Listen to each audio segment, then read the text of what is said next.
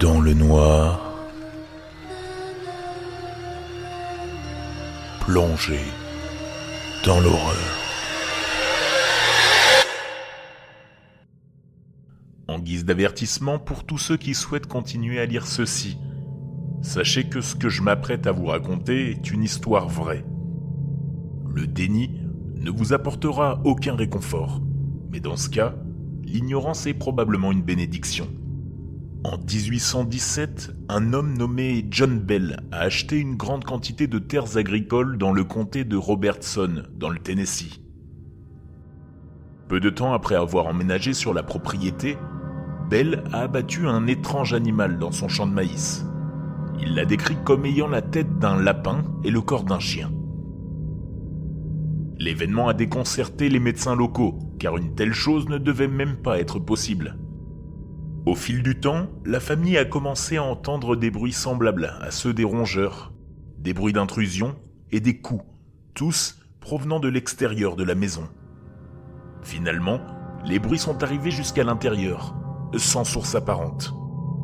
Peu de temps après, des secousses ont commencé à ébranler la propriété, un événement qui, une fois encore, semblait impossible aux yeux des hommes de science. Après un certain temps, de faibles chuchotements ont commencé à hanter la famille, devenant de plus en plus forts avec le temps. Ils hantaient les belles et tous les visiteurs, faisant fuir la plupart des gens avant même qu'ils n'atteignent la maison. Après un certain temps, John Bell a décidé qu'il en avait assez. Il a fait appel à un prêtre pour essayer de purifier sa terre. Ce fut une grave erreur. L'esprit s'est moqué des tentatives insignifiantes du saint homme pour l'arrêter, et il est devenu violent.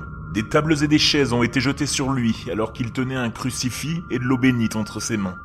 Se pourrait-il que Dieu lui-même soit impuissant face à ce monstre?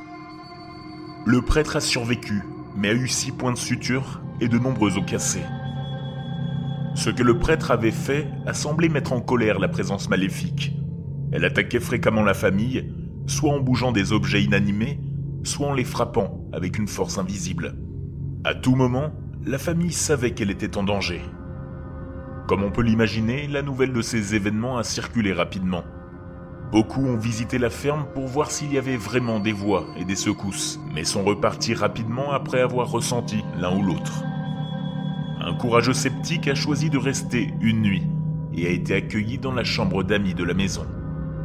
Alors qu'il s'endormait, il a affirmé avoir senti une étrange présence se glisser à côté de lui dans le lit.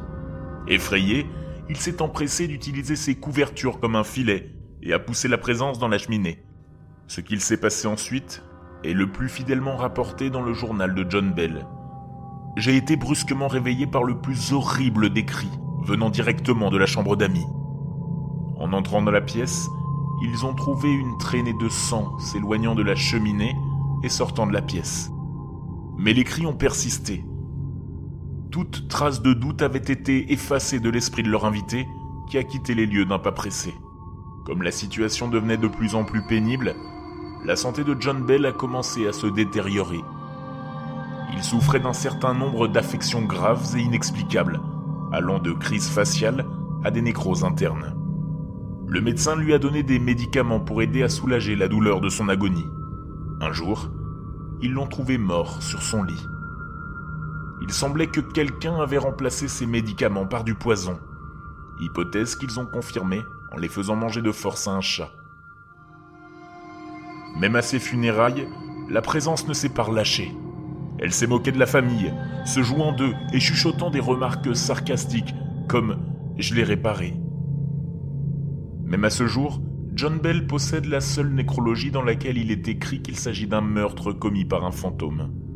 On dit que si vous vous rendez dans la propriété, vous pouvez encore sentir une présence sombre et malveillante, bien qu'elle soit nettement plus calme aujourd'hui qu'elle ne l'était au départ. Alors, qu'est-ce qui a fait de John Bell une cible? C'était un homme apparemment normal, avec une famille apparemment normale. Mais pour une raison quelconque, la présence l'a hanté jusqu'à sa mort. Pourquoi a-t-elle fait tant d'efforts juste pour tourmenter et tuer cet homme? Et pire que tout, qu'est-ce qui l'empêche de le reproduire?